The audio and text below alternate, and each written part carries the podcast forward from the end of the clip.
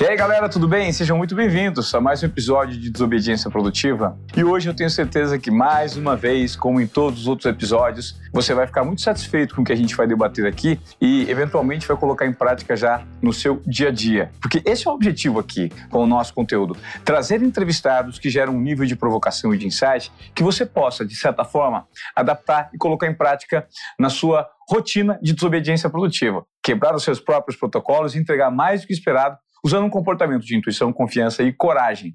Hoje eu tenho o privilégio de trazer aqui um cara que explodiu durante esse período da pandemia com base na psicologia. Ele tinha uma ideia de atuar na área acadêmica, mas por conta do escoamento de conteúdo dele muito bom nas redes sociais, ele bombou. Ele é, tem uma especialização em neurociência, né? Está fazendo um doutorado em neurociência.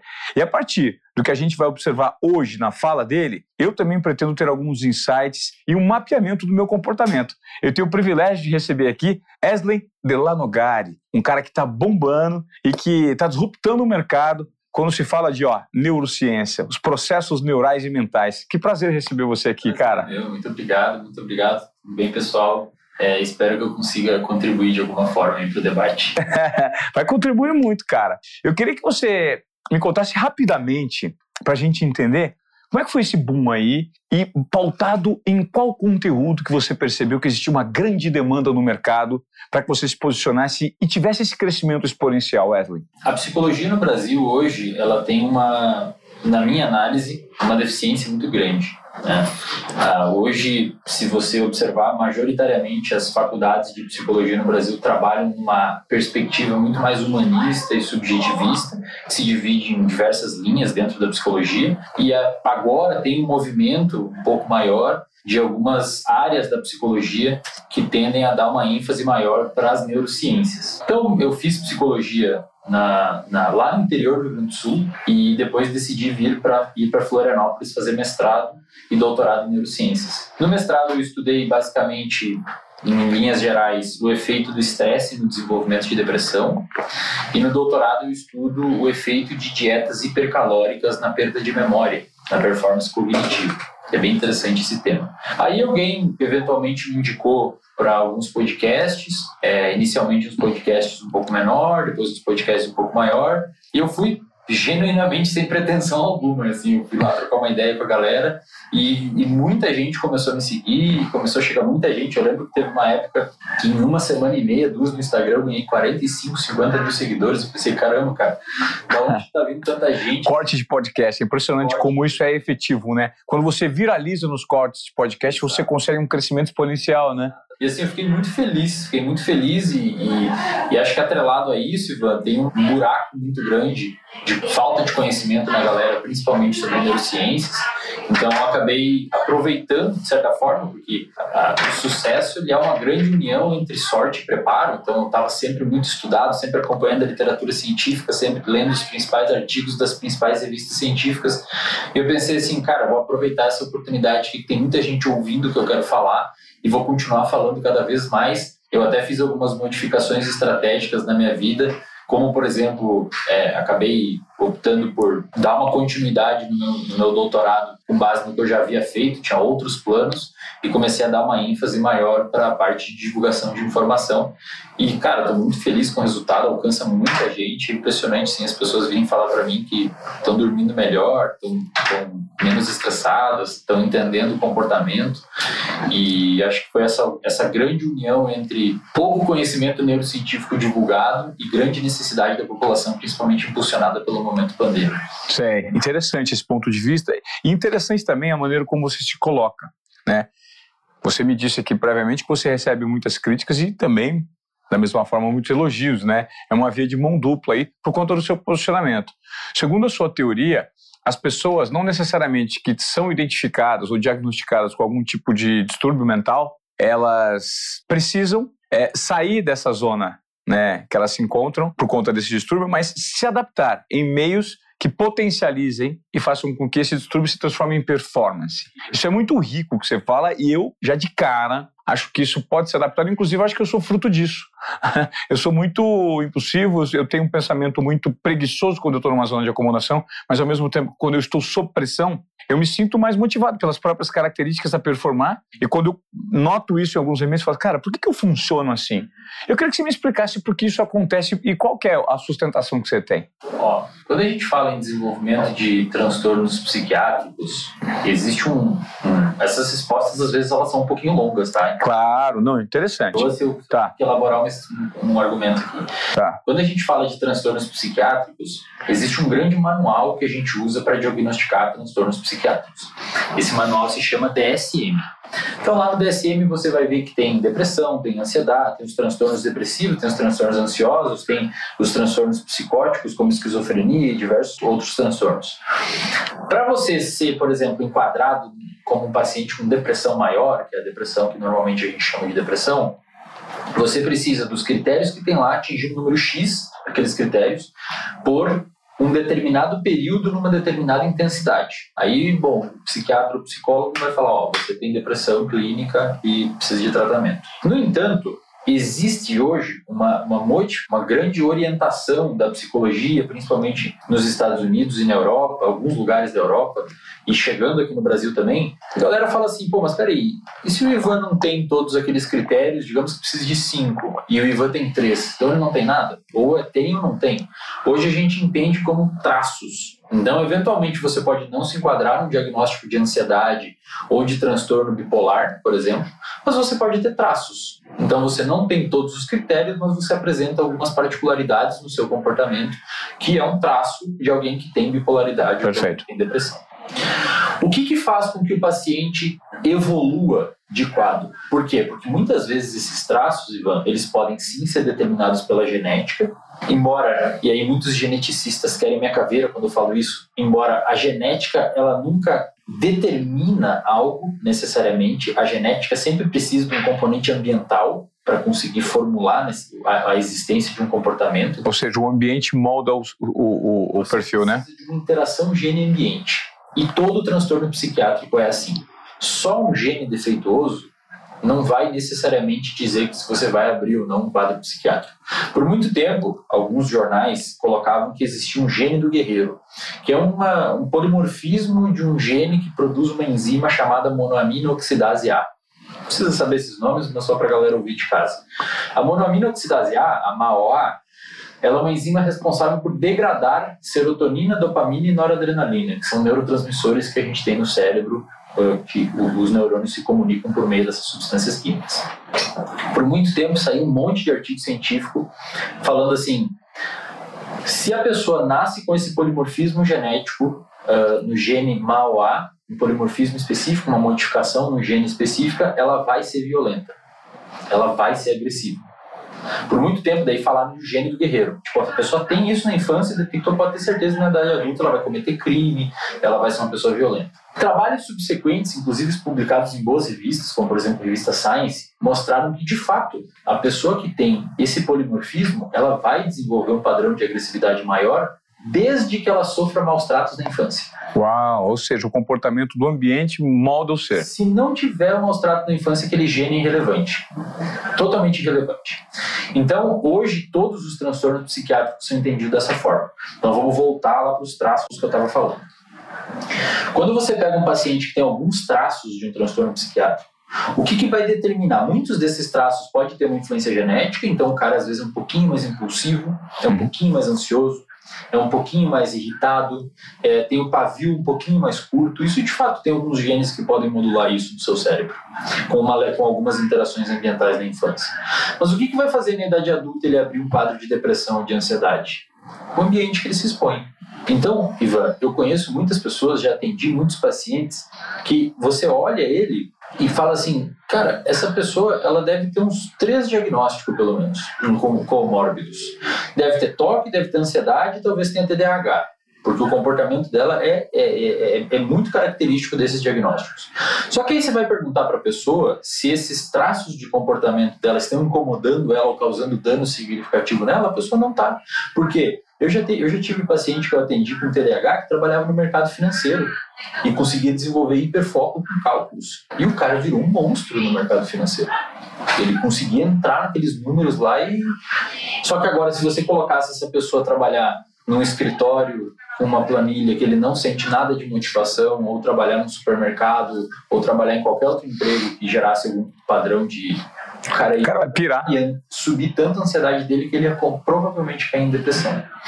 Então, o que, que, eu, que eu argumento? E isso muitas pessoas não entendem, ou talvez, eu não sei exatamente, porque é um tema delicado, é um tema que demanda muita reflexão e demanda muita digestão, mas eu, eu tenho um posicionamento muito firme que uma pessoa, o que dirá se uma pessoa vai desenvolver um quadro de humor, de ansiedade, depressão, é, um quadro de humor de, de depressão ou bipolar, por exemplo, ou um quadro de ansiedade, seja qualquer transtorno de ansiedade, é o ambiente que ela está inserida. Muitas vezes você pega uma pessoa que tem um quadro de toque, transtorno obsessivo compulsivo, TDAH, transtorno bipolar, e você faz uma modulação ambiental dessa pessoa, essa pessoa não só tem remissão dos sintomas, ou seja, ela sai da onde está ruim e vem para o normal, como muitas vezes entra num quadro de produtividade, de hiperprodutividade. Por quê? Porque aqueles traços característicos daquele transtorno eram extremamente mal utilizados em um ambiente, mas quando você trocou ele de ambiente, a pessoa conseguiu deslanchar. E ambiente, entenda, Ivan, às vezes é uma pessoa, uma família, um, um namorado, namorada. Uma cultura que impera cultura. Exatamente, exatamente. Então, quando as pessoas começarem a entender a forma com que elas se comportam e os traços de comportamento, o que a gente chama muitas vezes da psicologia cognitiva de modelo cognitivo, quando você entende isso, é muito mais fácil você conseguir usar o que você é a, de uma para uma forma produtiva ou não. Eu, eu, eu tive pacientes já que eu falava para eles assim, uma galera workaholic, que eram hiperprodutivos e trabalhavam muito. Eu cara, a sua diferença e de um usuário de crack é assim, ó, é mínima. Vocês dois são mínimos, um usuário de crack e o seu relacionamento com o seu trabalho.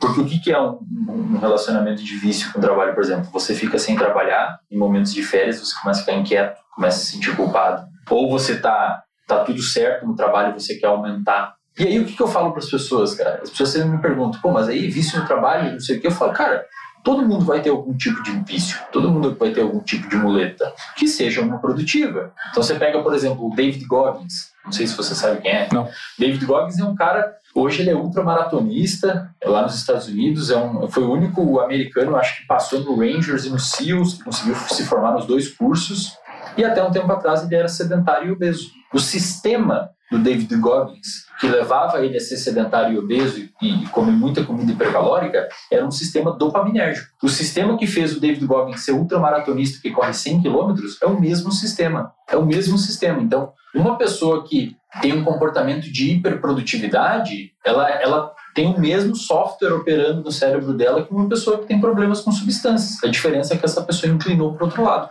Tanto é que muitas vezes a pessoa fica sem trabalhar, ou um atleta de elite fica sem treinar, abre um quadro depressivo, ou fica com sintomas de abstinência. Atletas de elite que se lesionam e ficam sem treinar, os caras ficam super ansiosos, ficam super compulsivos. Quando você me fala de quando você me fala de atletas de elite, é um tema que me chama muita atenção porque eu sou do esporte e o grande mistério para mim em entender quais são as substâncias, os, as habilidades e os pensamentos que permeiam, que invadem o cérebro de superatletas, que eu considero os, os super-heróis né, dos nossos tempos. A gente tem os heróis em quadrinhos, mas os heróis, na, na verdade, são super, os superatletas. E eu tenho, para mim, o, o, principal de todos os atletas. Mim, se você pedir para nomear um atleta que te representa o atleta com a cabeça mais incrível do mundo, eu, eu penso no Rafael Nadal. Né? Porque o Rafael Nadal, especificamente, no tênis, ele não tem. Eu faço essa comparação para as pessoas entenderem. Ele não tem a biomecânica e nem a habilidade que Federer, que Djokovic tem. Ele se esforça para jogar. A parte física dele, até de certa forma pesada, para os movimentos que ele executa. E não executa com tanta plasticidade e perfeição quanto outros jogadores, como esses dois que eu citei. Mas o Nadal, ele tem um poder mental de concentração absurdo. É um, e ele é cheio de, de, de, comportamentos específicos. Ele tem toque, ele não pisa da linha, ele, ele aperta, ele aperta a garrafa, ele fecha a garrafa de uma maneira específica, né? O que, que se passa na cabeça de um cara desse? Ele, por exemplo, tem um ritual de tirar a cueca né, o tempo inteiro, é, de fazer os movimentos, de limpar a testa antes do saque, bater tantas vezes a bolinha, não pisar nas linhas, entrar na hora tal. Os rituais se repetem. Se você tira, por exemplo, esse tipo de comportamento ambientado dele no lugar de competição, ele não produz? Não produz, não produz. Por quê? Porque ele faz isso, isso provavelmente isso é um traço de toque, transtorno obsessivo compulsivo. Uhum. O que, que é o toque, Ivan?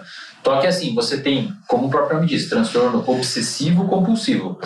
No toque você tem um aumento de pensamentos obsessivos. Um exemplo clássico, eu deixei o fogão ligado. Pacientes com toque têm essas, não fechei a casa, eu não tranquei a casa. E aqueles pensamentos começam a vir na cabeça, vir na cabeça, vir na cabeça, a ansiedade começa a subir e você tem um comportamento compulsivo de verificação. Então você vai lá e vê se fechou a porta para diminuir a sua ansiedade. Ele provavelmente tem isso. Se eu não bater quatro, cinco vezes a bolinha aqui, se eu não limpar o suor, o saque não vai sair bem. Se eu não tirar a cueca da, da, da bunda, ele faz isso. então, assim, ele provavelmente tem esse leve aumento de ansiedade e criou esses rituais para diminuir a ansiedade dele. Só que pensa assim, isso é um comportamento verificável, a gente consegue ver ele fazer isso. E o que, que ele pensa? E o que não passa na cabeça dele? E se ele pensa dessa mesma forma, tipo assim, se eu não for treinar hoje, a ansiedade sobe, e aí ele tem que treinar. E ele fez isso durante anos e levou ele a ser a pessoa que ele é hoje. Então, e ele transformou isso em performance. Isso é o que é mais louco, porque ele é péssimo fazendo outras coisas, como, por exemplo, dando entrevistas. Ele tem uma dificuldade de, de falar em público e tenista, do nível de, de, visibilidade dele, o tempo inteiro tem que se submeter a entrevistas, mas ele, ele se mostra fechado, mas ele conseguiu canalizar essa performance para isso que de fato ele é bom. Ó, eu vou te dar dois exemplos. Michael Phelps. Michael Phelps tem TDAH. Ele é diagnosticado com TDAH, transtorno déficit de atenção e hiperatividade. E o Elon Musk, recentemente, vai ser provavelmente o primeiro trilionário do mundo, comentou numa entrevista que tem um, um dos espectros do autista, o Elon Musk. Eu diria, se a gente olhasse a galera de alta performance, eu arriscaria dizer que todos eles têm algum tipo de traço que poderia muito bem ser interpretado como disfuncional em qualquer outro contexto. Só que os caras conseguiram colocar aquilo dali num lugar que, que, que rende. O Steve Jobs, o Steve Jobs era extremamente narcisista, muito difícil de trabalhar com ele, mas fundou a Apple. Então, assim, o, o, Michael Phelps, por exemplo, ele tem TDAH e o, Michael, e o TDAH, o Michael Phelps, ele, ele é um bom exemplo, cara, porque o que, que é um paciente com transtorno de déficit de atenção e hiperatividade? Um paciente com transtorno de déficit de atenção e hiperatividade, ele tem uma redução da dopamina no córtex pré-frontal, que é uma região que fica atrás da nossa testa. O córtex pré-frontal é uma região envolvida, assim, talvez a melhor definição para córtex pré-frontal seja fazer a coisa difícil. Então imagine que você está na sua casa, tem um doce em cima da sua mesa e tem uma banana e você está fazendo dieta. Se eu faço uma estimulação magnética transcraniana e diminuo a atividade do seu córtex pré-frontal, você pega o doce. O que, que, é mais essa atividade que você falou aí? É, eu diminuo, eu diminuo a, a funcionalidade dele, eu meio que desligo o córtex pré-frontal. Mas como é que você faz com remédio? Não, consegue fazer botando uns eletrodos aqui na, fora do crânio e enviando uma mensagenzinha para dentro, ele reduz a atividade. Ah. Mas existe uma substância que reduz também, álcool. Álcool inibe o córtex pré-frontal. É por isso que você fica mais impulsivo, mais emotivo quando você está bêbado. Então, o córtex pré-frontal é, é, é, o grande fazer a coisa difícil. É, é, basicamente essa região do cérebro que nos difere de, por exemplo, outros animais. Você só não Capaz... aqui é. faz xixi ali na cadeira, tipo um cachorro, você tem córtex pré-frontal. Agora, se você beber demais e ligar o córtex pré-frontal, talvez você faça. Então, o TDAH, o que, que faz um TDAH? O TDAH tem uma redução da dopamina do córtex pré-frontal, tá? E essa redução de dopamina do córtex pré-frontal, que é uma é essa área envolvida por organização, planejamento, imaginação, imaginação é projeção de futuro. Então, cara, amanhã vai ser assim, semana que vem eu vou ter que comer a banana para ter a dieta em dia e ir no médico e ver os exames bons. Isso é tudo córtex pré-frontal. E, portanto, uma boa atividade do córtex pré-frontal diminui a sua impulsividade. Por isso que paciente com TDAH que tem uma redução dessa dopamina tem uma atividade prejudicada do córtex pré-frontal, eles ficam mais impulsivos e mais agitados. Por isso que eles são imperativos muitas vezes. O Phelps, ele falou que conseguiu, isso é curioso porque pelo fato do TDAH ter menos dopamina no córtex pré-frontal, os pacientes normalmente procuram essa dopamina no ambiente. Então você vê a galera que tem TDAH, muitos fumam, muitos usam muita substância, álcool ou outros tipos de drogas, muitos tomam muita cafeína, que aumenta a dopamina. Eles procuram essa dopamina faltante. O Phelps falou que um dos lugares que ele mais se sentia calmo era na água, quando era criança. Então, muito provavelmente, ele encontrou a dopamina faltante dele na água. E ele meio que criou um hiperfoco em fazer aquilo que era lá, que era o remédio. Literalmente, a água provavelmente aumentava um pouco a dopamina do córtex pré-frontal dele, fazendo com que ele ficava se sentindo bem e esse comportamento foi reforçado até que ele virou quem ele é. E ele tem TDAH. Eu sempre digo, cara, que a galera que vai conseguir quebrar alguma barreira, seja em velocidade no esporte, seja em força, seja em pular mais alto, seja no empreendedorismo, é alguém que vai ter um cérebro diferente do que é o que a gente chama de normotípico, seria uma pessoa padrão. Porque não tem como. Todo o seu comportamento e toda a sua forma de pensar e toda a sua forma de conseguir organizar vem do seu cérebro. E essas pessoas que têm algumas disfunções específicas em algumas áreas do cérebro, eventualmente conseguem chegar a uma ideia diferente sobre uma determinada situação e resolver um problema matemático, às vezes arriscar um pouco mais na empresa, às vezes que continuar treinando e quebrar um recorde mundial. Eu, eu, arriscaria dizer que essas pessoas, as pessoas que vão nos surpreender e estão nos surpreendendo são pessoas que muitas vezes poderiam ser julgadas como doentes, dependendo do ambiente que elas estariam. Cara, isso é muito. Isso bate muito de encontro com aquilo que eu acredito e que, de certa forma, dá uma certa sustentação a esse conceito de desobediência produtiva, porque eu sempre explico para as pessoas que você pode ter no seu ambiente de trabalho, no seu ambiente corporativo, é, figuras, perfis que te cercam e que têm um comportamento que foge do padrão. E isso é mapeado e entendido como algo ruim. E o sistema, muitas vezes, tende a fazer com que essas pessoas se enquadrem num padrão. E esse padrão faz com que as potencialidades, por conta da característica dessa pessoa, sejam anuladas, sejam aniquiladas. E você não entende é, de que forma fazer o contrário, né? Fomentar esse tipo de comportamento para canalizar para uma produtividade, por exemplo. Eu noto que muitas pessoas, muitas empresas não colocam em prática uma frase que para mim faz total sentido, que é o seguinte: a melhor maneira de você tratar todo mundo igual é tratando todo mundo diferente. Porque cada um é cada um. Então, poxa, se você performa em quatro horas aquilo que o, o, o seu companheiro de trabalho performa em 40, é o seu estilo, é o seu perfil, são os seus skills, suas características. Se isso entrega resultado, por que não te proporcionar uma adaptação para que o resultado seja priorizado e não a padronização. Então, isso, na verdade, tem um comportamento de desobediência produtiva no meu entendimento. Só que o problema é que o meio, muitas vezes, não fomenta isso. Às vezes, tem que partir do tomador de decisão, que é o chefe, né? O gestor, esse mapeamento. Quando não parte do gestor, o outro está lá quietinho e não se manifesta. Na verdade, os dois precisam entender. Eu mostro que eu sou diferente e você mapeia que eu sou diferente para que esse comportamento tenha vazão. E assim, e às vezes você pega essa pessoa que, que tem traços, por exemplo, extremamente criativos. A gente hoje já conseguiu determinar que existem genes específicos da criatividade. E esses genes, eles são como se fosse um volume Olha aqui, agora vai explodir a cabeça de vocês. Esses genes são como se fosse um volume de um, de um som. Então tem pessoas que têm esse volume baixinho, então esse gene, esses genes da criatividade estão pouco expressos. Tem pessoas que estão no volume médio, então é meio criativo ali. Tem pessoas que estão no volume alto, que são pessoas hipercriativas. E tem pessoas que estão no volume duas vezes alto, que são, por exemplo, as pessoas que têm esquizofrenia. Elas são tão criativas, mas tão criativas que alucinam. Você está conseguindo entender? Sim. É um, é, Ivan, é um grande espectro, cara. Não existe isso de. É um grande espectro. Inclusive, tem grandes teorias e bom e que isso é, é difícil de, de, de, se comunicar porque pode ser mal interpretado. Mas existem alguns autores que defendem uma coisa que a gente chama de vantagem dos transtornos psiquiátricos. Uma das mais características é a vantagem bipolar. Pessoas que têm transtorno afetivo bipolar, caracterizado por um humor deprimido, estável ou para cima, expansivo, muitas dessas pessoas têm principalmente quando tem um irmão bipolar grave. Normalmente, um irmão, um dos irmãos, herda como se fosse um pedaço daquilo, e às vezes herda um pedaço, entre aspas, bom da hiperprodutividade, que é um comportamento que a gente chama de hipertímico. É aquela pessoa super agitada, super super para frente, não precisa dormir muito, come pouco, é super energético, tem um metabolismo acelerado, consegue fazer muita coisa ao mesmo tempo. Então, é sempre um espectro. E aí, como é que você vai pegar no ambiente corporativo e tratar todo esse espectro com a mesma da mesma forma. Aí o que vai acontecer? É claro que o cara, muitas vezes, que não é criativo, se viver num ambiente que não demanda criatividade, ele vai se sentir bem ali. Mas o cara é hipercriativo e, às vezes, relativamente compulsivo, que tem aqueles pensamentos de mudar, ah, eu quero botar isso daqui ali, eu quero botar aquilo lá lá, e, e na cabeça dele não fecha tá aqui e aquilo lá lá. E ele não tem, às vezes, abertura para solicitar isso ou para ou botar isso de alguma forma. A ansiedade dele vai subindo. Vai subindo. E às vezes ele não aguenta trabalhar no mesmo lugar. Total. Um cara super bom, super produtivo, mas o ambiente.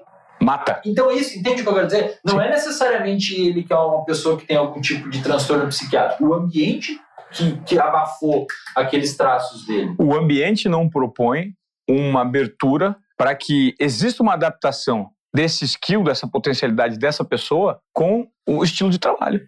Né? Eu concordo 100% com isso. E eu, isso talvez reflita muito do meu comportamento como repórter. Eu sempre fugi de protocolos porque é a minha maneira de ser. Isso tem bônus e ônus. Né? A capacidade, às vezes, de organização e de se enquadrar em algumas coisas que as pessoas performam, no mínimo de forma mediana em alguma coisa, você não consegue performar em nada. Né?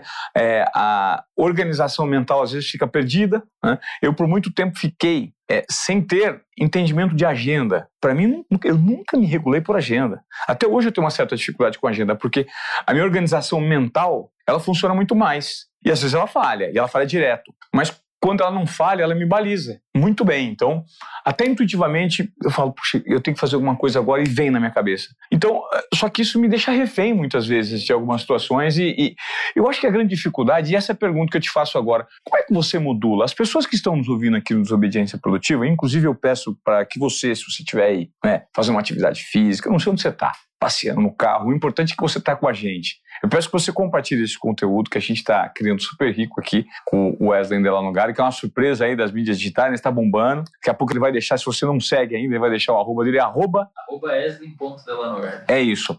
Então, a pergunta que eu faço é, quem está ouvindo, assistindo Desobediência Produtiva agora e se enquadra, percebe que tem algumas características que fogem muito do padrão ou da média das pessoas com as quais ela convive, o que fazer? Wesley? Colocar para fora, tentar reprimir essas características ou potencializá-la? Como é que você, enxerga esse cenário? Essa é pergunta muito difícil de responder porque muitas, e acredito que a maioria das pessoas, está refém do ambiente onde vive.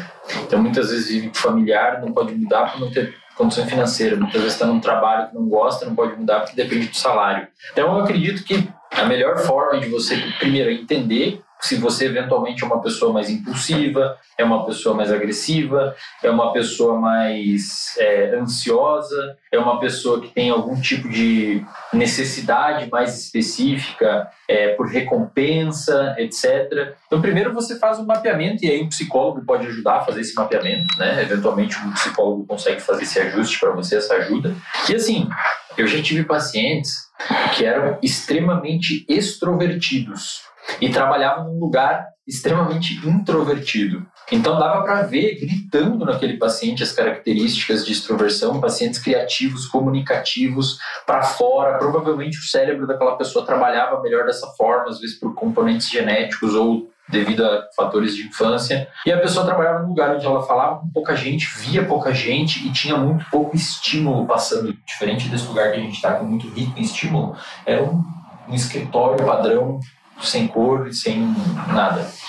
Então, essa pessoa não podia largar o emprego, estava extremamente ansiosa porque queria fazer essas. Eventualmente começou até a beber mais e usar mais álcool e sair muito. E a gente fez dentro da terapia, a gente meio que chegou junto numa conclusão que talvez fosse interessante ela fazer teatro. E cara, começou a fazer teatro e resolveu todos os problemas, porque ela conseguiu encontrar uma válvula de escape para aquela necessidade de, de, de, de manifestação dessa parte mais artística dessa pessoa. Isso é muito interessante que você falou, por conta dessas, dessas canalizações que a gente nomeou como válvula de escape. Né? Isso me ajuda muito, no meu caso. Creio que ajuda muita gente. Qual é a relação que você acredita que seja do ambiente para moldar certos tipos de situações para você potencializar isso. Uma pessoa extremamente criativa, ela tem que estar necessariamente submetida a estímulos visuais o tempo inteiro. De que forma você acredita que a natureza, né, a natureza, estar presente no meio da natureza, isso estimula alguns perfis e, de repente, gera algum prejuízo para outros. Existe isso? Com certeza. A ansiedade ela é subdividida em vários transtornos. Tem um dos transtornos de ansiedade que chama de fobia social, que é a pessoa que tem vergonha de falar em público, não só falar, mas como ir a lugares públicos Sim. da gente. Você e eu e todas as pessoas que estão assistindo e o seu gato aí na sua casa, seu cachorro, seu papagaio, tem uma regiãozinha no cérebro chamada de amígdala. Não são as amígdalas daqui, que são tonsilas palatinas, a amígdala só do cérebro.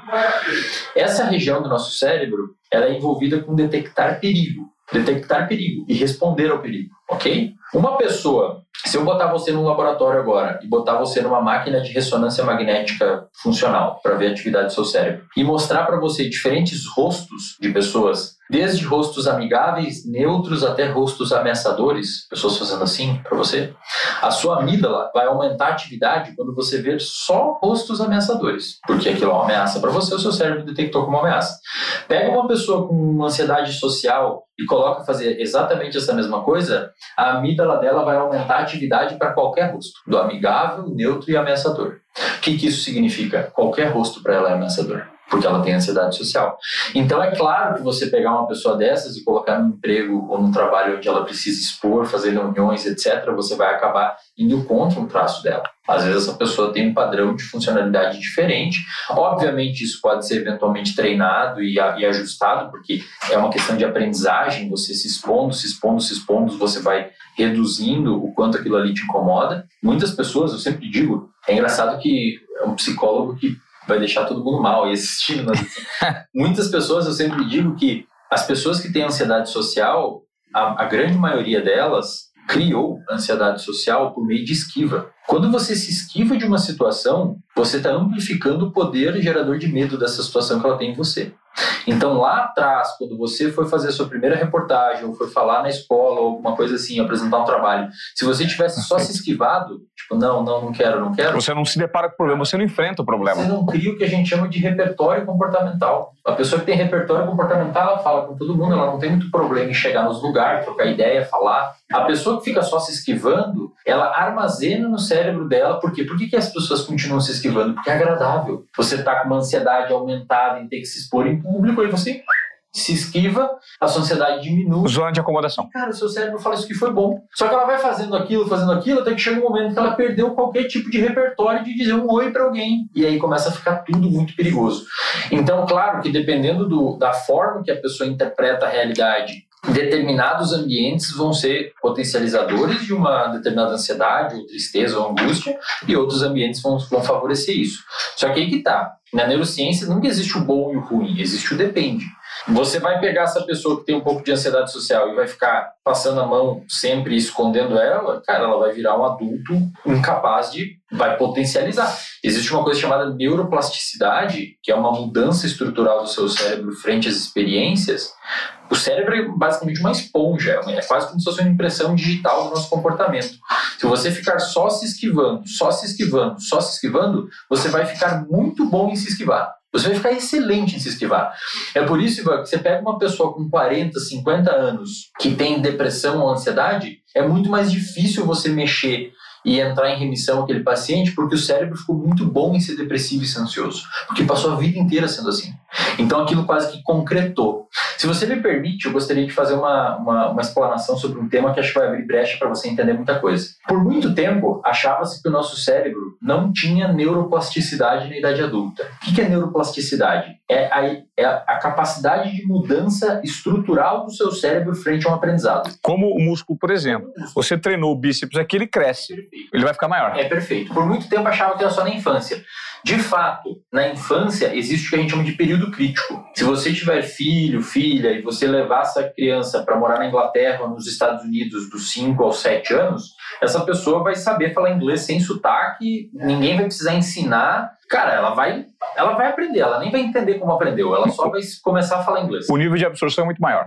Agora, pega um adulto de 35 anos e faz isso. O cara tem que ficar dois, que nunca falou inglês, ele tem que ficar dois, três anos estudando concursinho e nunca, nunca vai, vai ser sem sotaque. Então, de fato, na, na idade, na infância, a neuroplasticidade é maior, mas na idade adulta, hoje, olha que isso aqui é muito bom. Na idade adulta, hoje, me perdoa, tá? Às vezes eu me Imagina, falando. claro. Na idade adulta existe neuroplasticidade. O cérebro ele é muito mais fácil de ser mudado até em média 25 anos. Até em média 25 anos a gente tem o que a gente chama de neuroplasticidade passiva. Isto é, você meio que aprende as coisas sem prestar muita atenção. Você vai pegando. Como eu sempre digo, coisas ruins e coisas boas. Se você vive num ambiente disfuncional, você vai aprender a ser muito bom em ser disfuncional. Comer mal, não fazer esporte, não se expor, não ler, não estudar. Se você viver num ambiente funcional, você vai ser muito bom em ser funcional.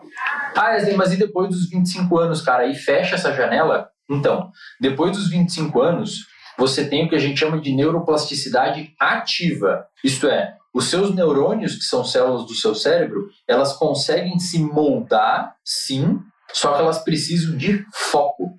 Foco. Foco mesmo. Então, tem bons estudos com primatas não humanos, com macacos. Isso são estudos lindos, assim, feitos por grandes pesquisadores na neuroplasticidade, mostrando que se você ensina um macaquinho a distinguir dois tons, um tom é pé e um outro barulhinho, né? E o outro barulhinho é pé, pé. Se você só colocar esses dois sons para o macaquinho para eles ouvir, não existe neuroplasticidade. Agora, se você ensinar o macaquinho, se eles conseguirem distinguir os dois sons, ele ganha um suquinho, uma recompensa, ou seja, ele vai prestar atenção nos dois sons, vai estar focado, existe neuroplasticidade na idade adulta. Então, você na idade adulta só consegue mudar o seu cérebro se você tiver foco. Se você quiser estudar um novo tema, se você quer aprender um novo esporte, se você quer regular suas emoções, se você quer aumentar sua produtividade, se você quer começar um novo hobby, se você quer melhorar o seu controle emocional frente aos impulsos, se você quer começar a fazer uma dieta, se você quer mudar qualquer aspecto do seu comportamento na idade adulta, você precisa de foco, não é passivo. Passivo é antes da idade adulta. Perfeito. Então você assimila. Por... Na verdade, existe uma frase muito interessante que explica isso. É uma frase filosófica. É, a Lucilena Galvão sempre repete que a vida não é feita daquilo que você consome, mas daquilo que você assimila. Né? Então, talvez essa explicação que você tenha trazido, ela justamente vai de encontro ao fato de você, às vezes, simplesmente consumir quando é criança. O consumir já é assimilar, porque vai meio por osmose. Né? Depois dos 25 anos, você precisa necessariamente assimilar para você crescer. Então, como é que você quer crescer se você não se debruça sobre um livro e estuda de fato? Porque muita gente consome um livro, mas não necessariamente assimila as ideias que estão aí dentro, é. não aprende nada. E quando você assimila, e aí eu quero falar sobre aprendizado, Esley. Existem formas e formas de aprender. Né? Eu acho que esse é o grande desafio de hoje em dia, porque o mundo que a gente vive se transforma numa velocidade tão grande que habilidades que são aprendidas da mesma maneira, da mesma velocidade que elas são absorvidas, elas são descartadas porque já mudou a maneira de fazer. Então, hoje, a principal habilidade exigida do ser humano moderno, contemporâneo, é a habilidade de aprender a aprender. Inclusive, esse foi o tema de um podcast que a gente fez super incrível com o Luiz Cláudio Securato, aqui da Escola São Paulo de Negócios. Como é que você acredita que o cérebro se comporta para aquelas pessoas que têm mais dificuldade de aprender a aprender? Qual que é o, o mecanismo cerebral para que você tenha um aprendizado um pouco mais rápido? O principal aspecto que que modula o aprendizado, existem vários, tá? Mas eu, eu diria que existem dois principais aspectos que modulam o aprendizado. O primeiro aspecto que modula o aprendizado, de longe, é a motivação. As pessoas subestimam muito o poder da motivação. Mas se você não tiver motivação para fazer aquela determinada coisa, você não vai ter craving por aquilo, você não vai ter desejo por aprender aquilo e, portanto, vai ser difícil. Você vai ter o que a gente chama de custo cognitivo elevado, que é o que? Você lê você tem que ler cinco páginas de um livro e você fica, meu Deus do céu, isso daqui. Daí você começa a procrastinar. Sim. Né? Por conta da falta de motivação. Por conta da falta de motivação. Até que a água bate na bunda e você faz. O segundo aspecto importante em qualquer aprendizado é sono. Por quê? Esses, uma explicação um pouquinho mais técnica, mas é importante para entender. Esses pesquisadores que fizeram essa. mostraram que o foco é necessário para induzir neuroplasticidade. E assim, só para só para ter claro na sua cabeça e para o pessoal que está assistindo, neuroplasticidade é igual a aprendizagem. Você só tem aprendizagem se você tiver neuroplasticidade. Precisa. Porque aonde que ficam as informações no nosso cérebro? Ficam no que a gente chama de engramas. Engramas é o local físico da memória. E um engrama é um conjunto de neurônios que se ativa juntos. Então a memória não fica numa área. As pessoas falam hipocampo. O hipocampo forma a memória. Mas a memória ascende para as outras áreas corticais e elas ficam, em, a memória fica em engramas. E o engrama só é constituído se você tem neuroplasticidade. Em ratos em laboratório, eu consigo é, impedir a neuroplasticidade administrando uma droga, o rato não aprende. Você dá um choquinho quando ele desce uma plataforma na patinha, bloqueia a neuroplasticidade e no outro dia vai descer de novo. ele não aprende que tomou um choquinho, cara. E se você não induzir essa neuro... Se você Ele não desce. permitir, não desce. Não, não desce. Putz, cara, você pode deixar ele em cima da plataforma e sair correr e voltar três horas depois, ele vai estar paradinho, cercado de grade em volta, ele não vai descer. Então você precisa de neuroplasticidade, tá? E essa neuroplasticidade que os autores Na verdade, não é que a gente precisa, ela é consequência do aprendizado, ela é né? consequência do aprendizado, ela É. gera o aprendizado, Perfeito. é consequência do aprendizado. Só que aí que tá, essa neuroplasticidade na idade adulta só é induzida com foco, como os Perfeito. pesquisadores falaram. Aham. Só que, complicando um pouquinho mais ainda, quando você foca e aprende a informação, existe um, um disparo de vários neurônios no seu cérebro, que são os neurônios do engrama daquela informação, e entende a informação como qualquer coisa. Pode ser um movimento motor, bater uma raquetada no tênis, isso também é informação, isso também é aprendizado. Tá. Existe um disparo daquelas células neuronais e existe uma regiãozinha no seu cérebro chamada núcleo basalis, que é uma regiãozinha que ela meio que bafora, tipo faz um neurotransmissor é chamado acetilcolina. Esse neurotransmissor chamado acetilcolina vai colocar como se fosse um post-it nesses neurônios que dispararam quando aprendeu aquela informação e esses neurônios vão consolidar a informação via neuroplasticidade quando você dormir. Ou seja, memória curta para memória longa. É uma formação. Ah. A gente chama isso de consolidação da informação, da aprendizagem. Então, para você ter uma boa capacidade de retenção de informação, você precisa de foco e você precisa de sono. E aí tem um caminho inverso. Para você ter foco, você precisa de alerta. Você precisa estar alerta para Uhum. aprender aquela informação e estar motivado. E para você ter alerta e ter motivação, você precisa de um bom sono. Porque o sono é um componente do ciclo circadiano e o oposto do sono é o alerta. Então, se você dorme mal, você vai ter um alerta ruim. Então, eu vejo o quê? Muitas pessoas cometendo um grave erro no sentido de querer dormir pouco para conseguir aprender mais. Você está bloqueando a sinalização colinérgica que vai induzir neuroplasticidade quando você estiver no sono profundo. Além disso, quando você está produzindo intelectualmente, como a gente está fazendo agora aqui, formulando novas informações ou re- tentando reter novas informações quando você lê um livro, existe uma, uma coisa que o seu cérebro usa como fonte de energia chamada de ATP. ATP é a moeda de energia da célula. Trifosfato de adenosina. Por que eu tô esses nomes só para o pessoal saber de onde saiu essas informações? Quando você gasta, ou seja, você lê, você estuda, você faz aquilo, gasta ATP. Esse ATP vira em ADP, é um difosfato de adenosina, e gastando mais ele vira em adenosina. A adenosina é um neurotransmissor envolvido por te dar a percepção de fadiga. O café, a cafeína, é antagonista de adenosina, então não deixa a adenosina sinalizar o cérebro, por isso que diminui a sua percepção de fadiga. Ah, Esse é o interessante. de ação da cafeína. Olha que interessante agora. Tem boas pesquisas mostrando que quando você dorme, principalmente na fase de sono profundo, que é aquela que você está desligado, o seu cérebro é lavado pelo seu líquido. Eu sei que estou falando muitos nomes estranhos, mas depois a galera procurei. Pelo seu líquido céfalo-raquidiano, que é um líquido que banha o seu cérebro. E quando você dorme, esse líquido lava a adenosina no seu cérebro. E Ah, no outro dia você acorda como se fosse sem um lixo mental que foi acumulado no dia anterior. Então, quando você lê, estuda, estuda aquele, aquela adenosina se acumula no cérebro, causa um cansaço em você, você dorme, lava essa adenosina, no outro dia você está novo para estudar de novo. isso é que acontece quando eu gravo muitos podcasts, às vezes. Se você engata dois ou três que exige um processo de concentração mental muito Ah, grande, sim, sim, dá, você fala, nossa, parece que eu tô muito cansado. É um cansaço mental, É né? adenosina acumulando. Aí às vezes você toma um cafezinho, dá uma segurada, dá uma mexida, mas cara, só dormindo para conseguir restaurar isso. E se você dormir mal uma noite ou dormir pouco, no outro dia vai arrastar. Vai ficar meio, meio assim. Eu tenho, eu tenho uma pergunta para te fazer para a gente já finalizar, porque, cara, eu, eu ficaria aqui um bom tempo com você. Eu fiquei sabendo agora que a gente tem um tempinho a mais. É, o que, que eu queria saber é o seguinte: existem sonos específicos para cada tipo de perfil? Eu te faço essa pergunta porque eu, necessariamente, às vezes, durmo menos do que meu corpo pede. Eu precisaria dormir, é o que eu sinto fisiologicamente, mínimo oito horas, sabe? Com oito horas eu fico bem. Com nove é o ideal. Mas muitas vezes não dá para você dormir tanto. Eu fico acumulando, acumulando, acumulando.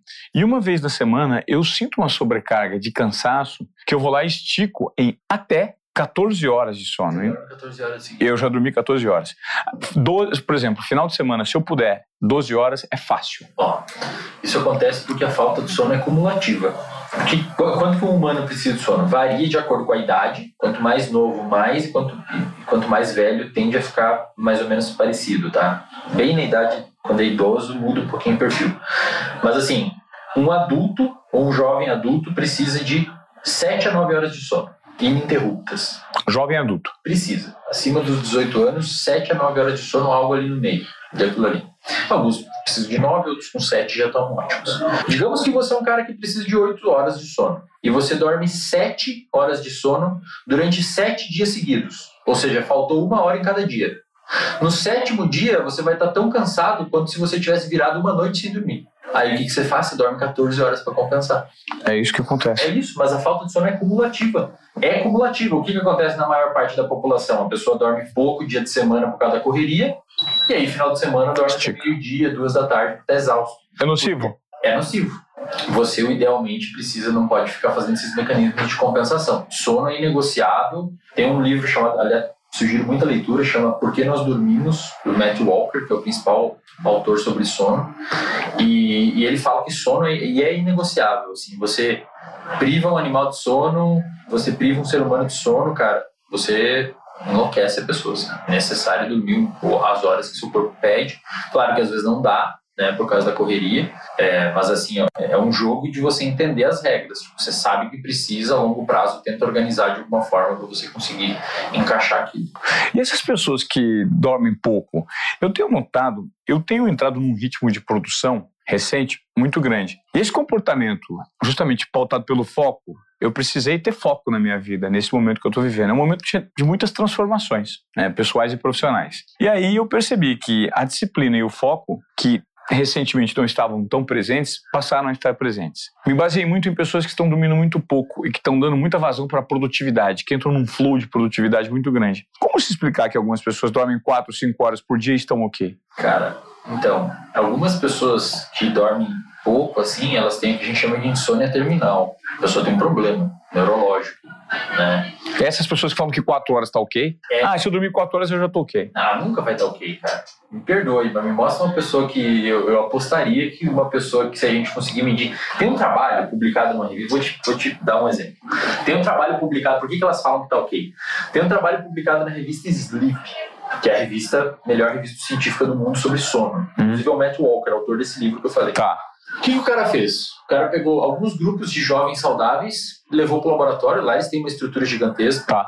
e fez o quê? Um grupo eu vou deixar dormir 8 horas, um grupo eu vou acordar depois de 6 horas, um grupo eu vou acordar depois de 4 horas e um grupo vai varar à noite. Ok? Certo. A gente vai aplicar um teste antes e depois, esses grupos fizeram por alguns dias, vamos aplicar um teste de memória, atenção, capacidade de raciocínio e linguagem nesses grupos, memória de curto e longo prazo. Ah. E capacidade de solução de problema. Como é que eu resolvo um pequeno problema? Quebrou uma cafeteira, como é que eu faço? O que, que eles viram, cara? Eles viram que o grupo com 8 horas foi, obviamente, o que saiu melhor em todos os testes. O grupo com 6 horas saiu um pouco pior, o grupo com 4 saiu bem pior, e o grupo que virou a noite foi uma zona. Assim, tensão toda zoada, porque a adenosina no cérebro ficou uma, uma zona. Só que depois ele aplicou um teste de percepção subjetiva de esforço e percepção subjetiva de cansaço. Tipo, quanto que a pessoa se achava que estava bem. O grupo de 6 e 4 horas respondeu que estava tão bem quanto o grupo que dormiu 8. Só que quando você testou eles, foi uma porcaria o resultado deles. Ah, você entendeu? A percepção, a, a auto-percepção. Tô bem, dormi quatro horinhas aqui, seis horinhas, tô, tô novo. Mas daí você testa a pessoa, às vezes você testa até contra ela mesma. Quando ela dormiu oito horas, tá. tem déficit. A pessoa só acha que não. Fantástico. E, e esse trabalho, Sunny Sleep, é o trabalho mais citado da revista, pra você ter uma noção. O resultado é tão massa que o trabalho é mais citado, tem milhares de citações. Então, você, claro, tem pessoas que têm problema neurológico, tem insônia terminal. Um famoso que tem aí é o Paulo Musi. O Musi tem insônia terminal. Já falou isso em vários podcasts, já falou várias vezes no banho. Ele acorda de madrugada não dorme mais. A insônia terminal é você dorme, você desperta e, cara, seu cérebro não desliga mais. Não dorme mais. Então, o que tem que ser feito nesses casos? O máximo possível de fatores protetores tem que estar agindo. O Musi não bebe, o Musi não fuma, o Musi come bem. Então ele tem. Cara, se ele fosse. Aí a pessoa fala, ah, mas o Paulo Musi faz isso. Aí você vai ver a pessoa que está tentando fazer igual bebe, fuma, come mal, é sedentário, não tem esforço cognitivo. O músico tem muito esforço cognitivo, então mantém o cérebro trabalhando, o músculo, a neuroplasticidade agindo. E ele se adaptou daquela forma, daquele jeito que ele consegue. E quanto mais você aprende, mais você estimula a neuroplasticidade, a gente pode dizer que mais inteligente você tende a ficar? Sim, inteligência ao contrário do que as pessoas pensam, ela, óbvio que você pode ter uma predisposição genética a ter um pouco mais de facilidade com alguma que a gente chama de função executiva, então você tem às vezes uma, uma memória um pouquinho melhor, você tem às vezes uma capacidade de interpretação um pouquinho melhor, de números, de raciocínio um pouquinho melhor. Mas, cara, a maior parte dos aspectos da inteligência é treinável. Eu não sei você, mas me apresenta dois sujeitos para trabalhar na minha empresa. Um deles que diz ter o dom mas é meio preguiçosão, e um que fala que tem muito para aprender, é extremamente motivado e esforçado, eu pego esforçado. Sempre. Porque o cara, meu, ninguém vence um cara motivado. Não. Um cara hiper motivado, quem que vence um cara desse? Ninguém. O cara vira um monstro. Ele só faz aquilo, ele só fala Sim. daquilo, ele só quer aquilo. Sim. Então a inteligência é treinável. O É. dom é treinável. É treinável e isso é inteligente, é interessante que as pessoas que estejam acompanhando aqui coloquem em prática justamente esse comportamento para você se propor a estar desconfortável num ambiente que você não domina nada e a partir daí é, colocar o seu foco para que você tenha essa neuroplasticidade e aprender algo diferente. Aconteceu esse, essa situação comigo há exatamente uma semana. Eu me submeti a uma pressão, pra, eu, eu me coloquei na situação de piloto de rally. Eu nunca tinha guiado num rally antes, só tinha dado uma volta o ano passado. Falei, não, é, o meu navegador lá falou assim, cara, eu acho que você tem uma, uma facilidade para fazer isso aí. É uma percepção minha. Se você né, se colocar nisso, talvez você vai se dar bem. Foi o gatilho que eu precisava de estímulo para falar, ah, então esse ano eu vou. Fiz um bem bolado lá e comecei. E a minha primeira prova, como eu, como eu não tinha nenhum background, não tinha nenhuma referência do que fazer, eu tive que ter uma conversa comigo mesmo. Né? Na primeira prova, eu tive que dar três voltas de, de 30 quilômetros cada um. Num terreno que eu não conhecia, com um navegador, que eu precisava assimilar as informações passadas por ele para eu ser o mais rápido possível no circuito, e ao mesmo tempo controlar o medo de ultrapassar aquilo que vai além do meu limite e capotar o carro, colocar em risco fisicamente tanto eu quanto o meu navegador, né? E aquela ansiedade de, pô, será que eu vou performar nisso que eu não tenho referência? Então foi uma briga mental muito grande comigo mesmo, por conta dessa falta de estofo, dessa falta de lastro que eu tinha, de referências mesmo. Mas ainda assim, perdão, eu arriscaria dizer que você já tinha um software que soube se arriscar em outras áreas. Então, o que eu quero dizer assim, você é tipo um CPU que já rodou outros programas. Só estava tentando rodar um programa novo agora, mas você já tinha referência. Sim. Entende o que eu quero dizer? Entendo. Uma pessoa que aprendeu uma determinada coisa, ela hipertrofiou os circuitos neuronais de aprendizado e vai fazer essa pessoa ter mais facilidade de aprender qualquer outra coisa. Quanto mais você aprende, mais facilidade para aprender você tem. Muito, porque o software que faz aprender é o mesmo. Então, quanto mais você estuda, mais fácil fica estudar. É mais Oh. fácil aprender. Cara, olha, essa frase é maravilhosa do Wesley Delanogari que eu quero que você anote aí. Quanto mais você estuda, mais fácil fica estudar. Porque você, os, os circuitos, pensa assim, pessoal, você, quando você aprende geometria e quando você aprende interpretação de texto, beleza, são duas disciplinas distintas, mas o circuito que fez você aprender isso aqui é o mesmo, é um, é um único tronco. E quando você está aprendendo cada mesmo coisas distintas, você está fortalecendo aquele tronco. Então vai ficar muito mais fácil aprender. Mesma coisa, por exemplo, você era repórter. Cara, você precisou se expor a muitas situações diferentes. E eventualmente você, você provavelmente, pela sua história e característica, deve ter um componente mais dopaminérgico, deve ser uma pessoa mais movida por novidade, por buscar Muito. coisas novas, e fez você ir fazer rally, por exemplo. Então o circuito é o mesmo. Só está operando em lugares distintos. Aí você vai enjoar do rally um dia e vai estar tá fazendo motocross, vai estar fazendo montanhismo. É, é sempre uma novidade nova. Pessoas dopaminérgicas são muito, querem muita novidade. Por isso que muitas vezes se transformam em empreendedoras. O cara tem desde uma academia até um hotel, tipo, ou um café. A pessoa começou a fazer muita coisa porque é uma pessoa hiperdopaminérgica e a dopamina, além de gerar motivação, ela tem muito, muito, muita relação com novidade. Ah, é exatamente o que acontece comigo. E, e um outro componente que, eu, que às vezes eu não entendo por que vem é o seguinte: me submeter o tempo inteiro a situações de risco. Se não existe um risco, eu crio um. Então, se eu estou num ambiente que está tudo muito tranquilo, eu vou intuitivamente, tá, Wesley? Eu quero validar isso com você. É, eu tenho me percebido, pô, tá tudo muito calmo. Parece que aquilo me gera uma, uma situação de desconforto. Talvez não seja desconforto, mas de, ani- de me sentir parado demais e eu vou procurar alguma algum desafio. Ou uma situação que me gere o medo, ou uma ansiedadezinha, ou um, um coração batido mais forte, uma borboleta na barriga, para que algo interessante aconteça. Né? E isso, parece que isso vem intuitivamente. Exemplo, eu tenho um compromisso. Eu sei que eu tenho um compromisso. Eu tenho o horário certo para chegar naquele compromisso. Eu falei, então eu vou sair antes porque eu não quero atrasar. Só que quando eu vejo, parece que tem um bloqueio na minha cabeça e quando eu vejo eu estou atrasado. E quando eu estou atrasado, eu foco tudo no atraso para me superar. Já fiz muita coisa errada, minha mãe que me perdoa vai ouvir aqui, mas moto, adoro. Acelera a moto, ah, e às vezes eu me pego num sistema de tanta adrenalina que eu tô correndo contra o tempo que aquilo, momento presente do desafio, bobo até, ele tá me colocando de uma maneira que tá me, me alimentando, sabe? Ivan, eu vou te falar uma coisa, cara, que assim, é, é exatamente a, a, o seu exemplo é um exemplo muito pedagógico, porque o que você sente quando o ambiente está mais na calmaria que você falou, é. no seu cérebro a gente chama isso de tédio. Você sente um tédio, uma mornitude.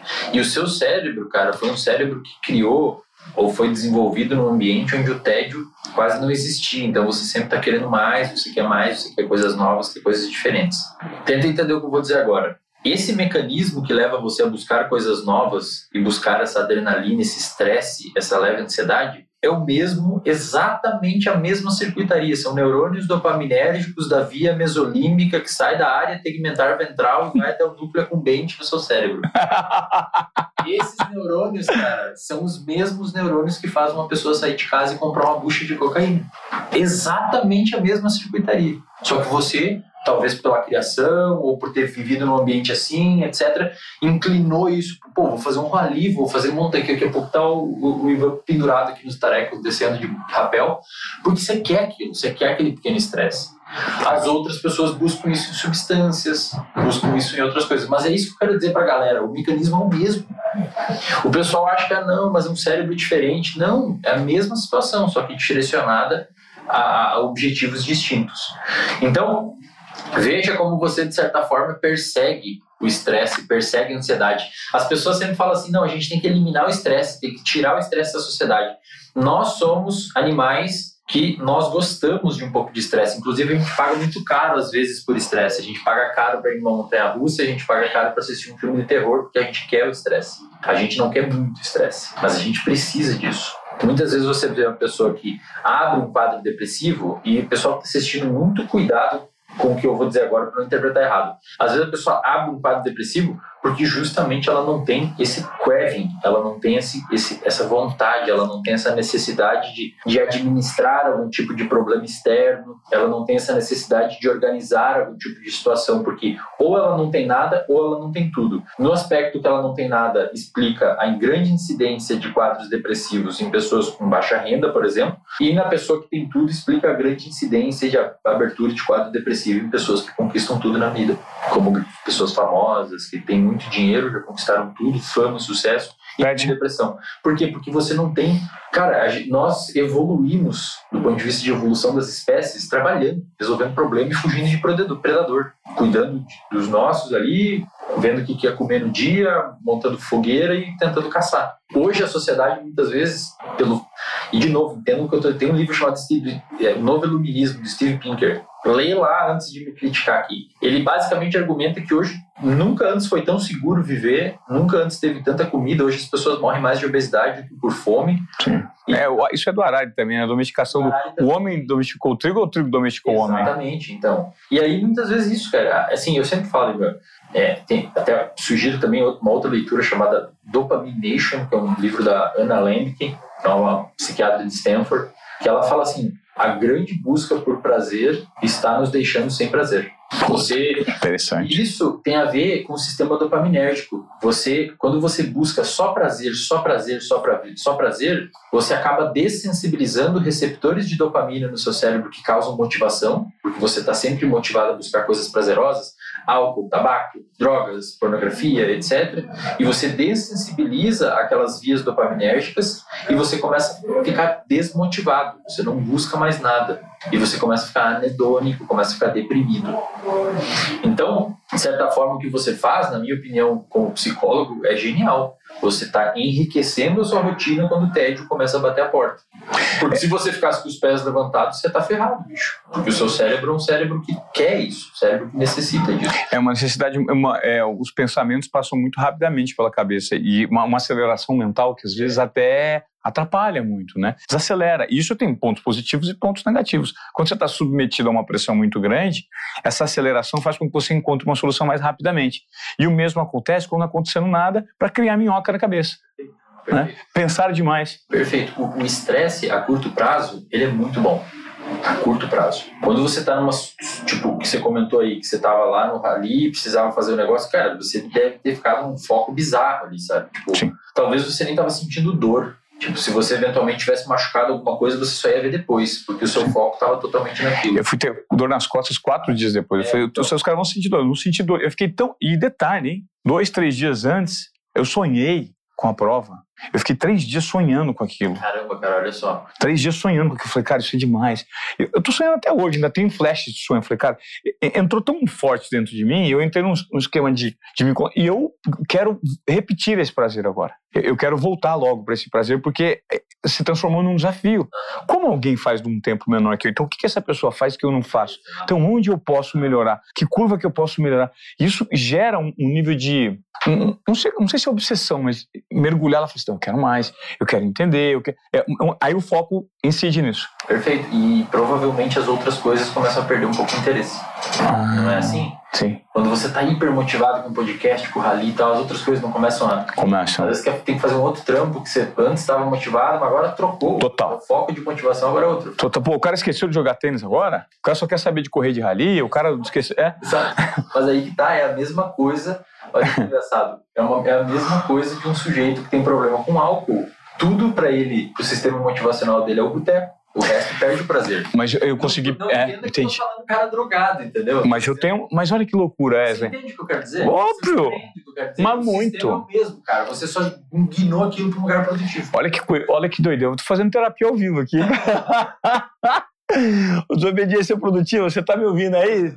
Desobedientes, desculpa, hein? Tô revelando parte da minha vida, porque não é sempre que a gente tem um entrevistado assim, né, pra gente bater um papo. O álcool, por conta do ambiente familiar que eu me encontrava, o ambiente familiar, estrutura comportamental sempre foi muito de estímulo ao álcool. Meu pai, né, infelizmente, faleceu por conta do álcool, né?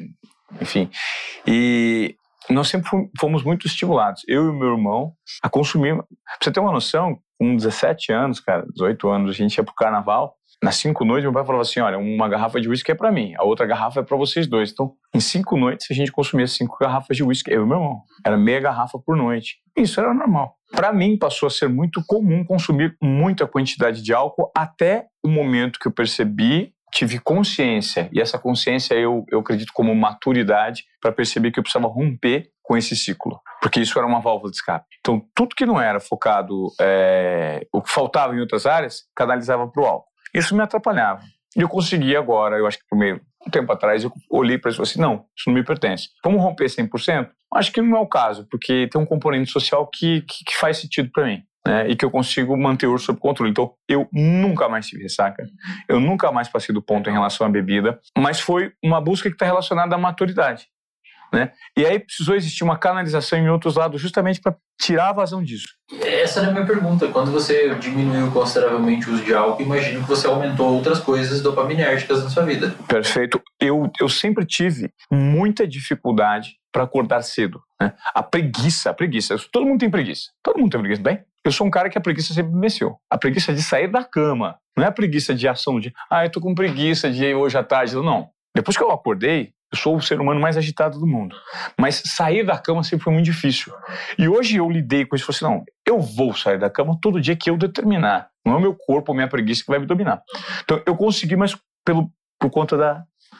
Faz sentido. Faz, faz sentido. E perceba como no seu caso, você sempre teve um comportamento hiperdopaminérgico que estava direcionado ao álcool depois você direcionou a outras coisas, você direcionou a esporte, você direcionou a mídias, você direcionou a algum lugar, foi esse seu, essa sua vontade. Pensa assim, você é uma Ferrari, cara, e essa Ferrari vai andar rápido pro lado que botar ela. Se botar você pro lado do álcool, você vai consumir meia garrafa de uísque numa noite no carnaval. Se botar pro lado da produtividade, você vai jogar tênis igual um maluco ali até vencer de todo mundo. Agora quer fazer isso no rally.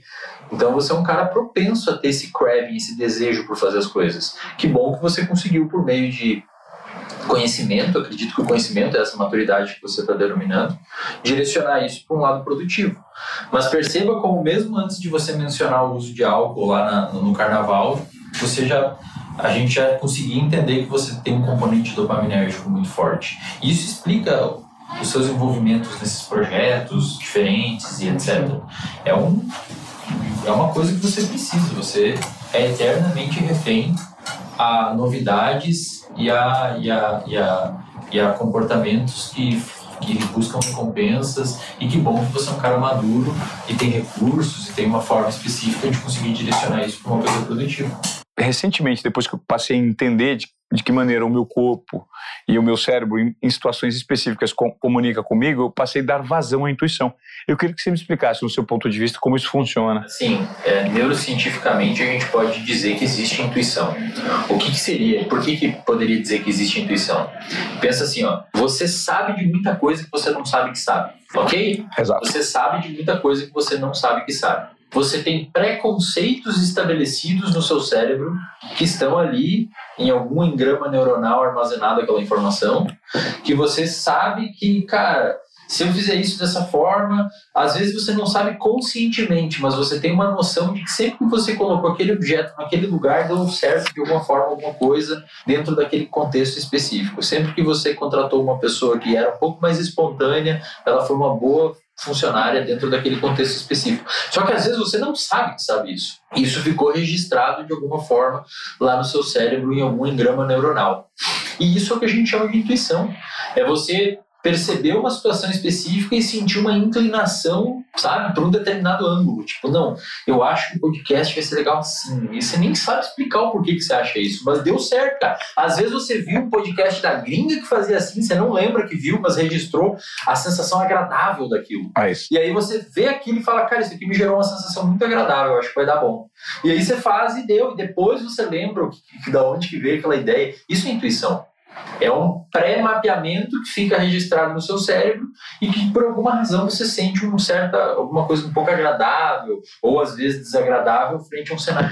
É muito interessante o que você falou, Wesley, porque na definição que eu tive aqui de um dos caras que, que eu entrevistei e que trouxe um insight muito interessante sobre intuição, que é o Fred Gelli, da Tatium. Fred explicou para mim o seguinte, Ivan, no meu entendimento, intuição é uma cola que faz com que situações armazenadas, sabe-se lá onde, se façam presente a partir do momento que você menos espera e que o seu cérebro recruta. Então ela faz a cola e faz tudo fazer sentido. Só que você não sabe a origem, não sabe de onde veio, ela simplesmente aparece, você coloca em prática, ela funciona. Esse cara é neurocientista? Não. Ele sabe muito de neurociência. Sabe. O Fred Gelli foi a maior, uh, eu, eu falo, a principal entrevista que eu fiz no Desobediência Produtiva é a entrevista do Fred Gelli. Se você não acompanhou, acompanhe. O Fred tem um poder de vocabulário absurdo. O Zé Cláudio Securato foi uma outra grande entrevista. A gente faz grandes entrevistas aqui por conta dos entrevistados. São muito bons, assim como você está aqui. Mas é gostoso falar desse papo de intuição, porque isso rende, rende, vai... vai, vai e, e as pessoas não são habituadas a colocar para fora a intuição, né? Não são habituadas, muitas vezes elas freiam.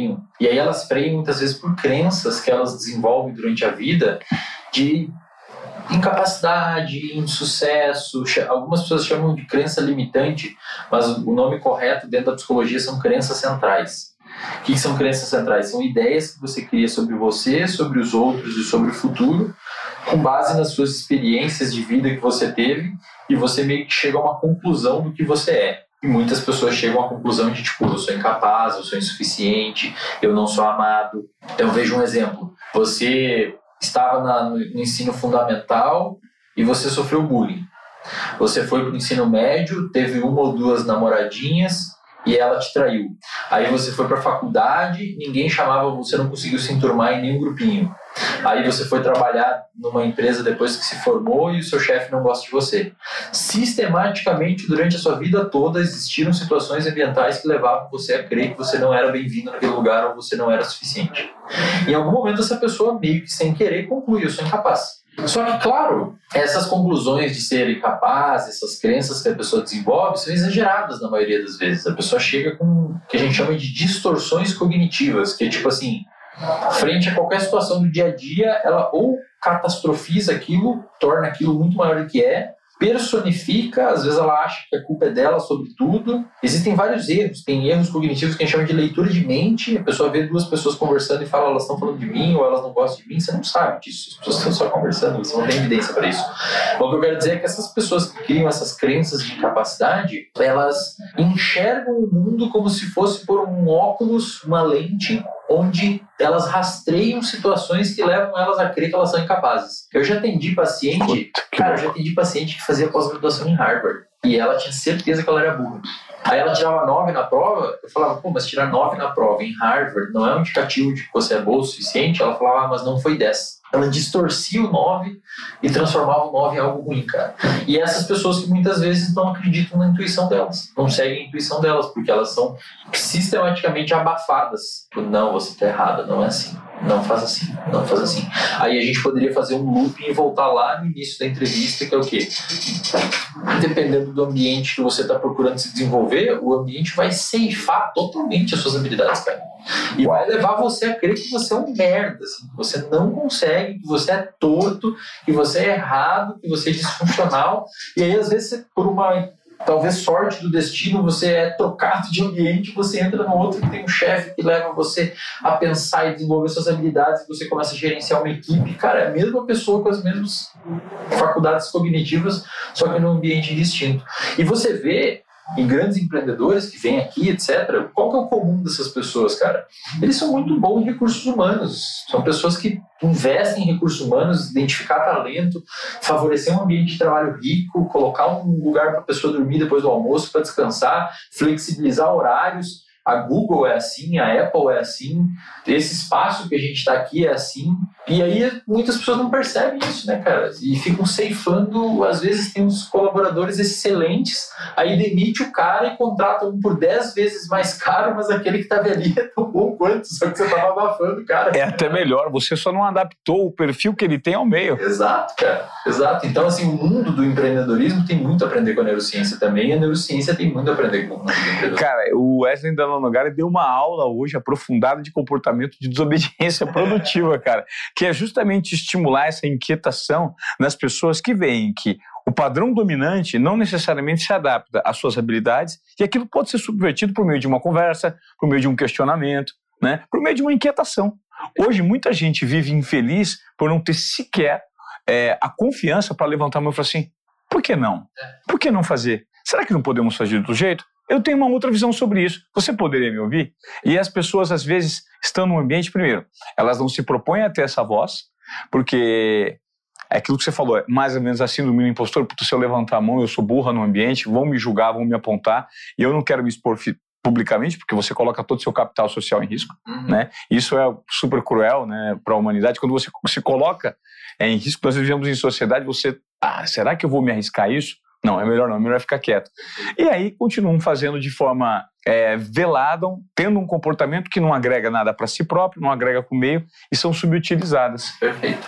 E as pessoas, assim, entenderam muito, de forma muito equivocada algumas coisas sobre o que é sucesso e, e, porque existem algumas coisas que começam a acontecer e até eu, eu vivencio isso na minha vida quando você começa a se destacar um pouco. Primeiro que muitas vezes você começa a incomodar muita gente perto vai ocorrer um, movimento de afastamento de algumas pessoas, proximidade de outras, mas muitas pessoas que querem se destacar ensinaram para elas que crítica prediz fracasso.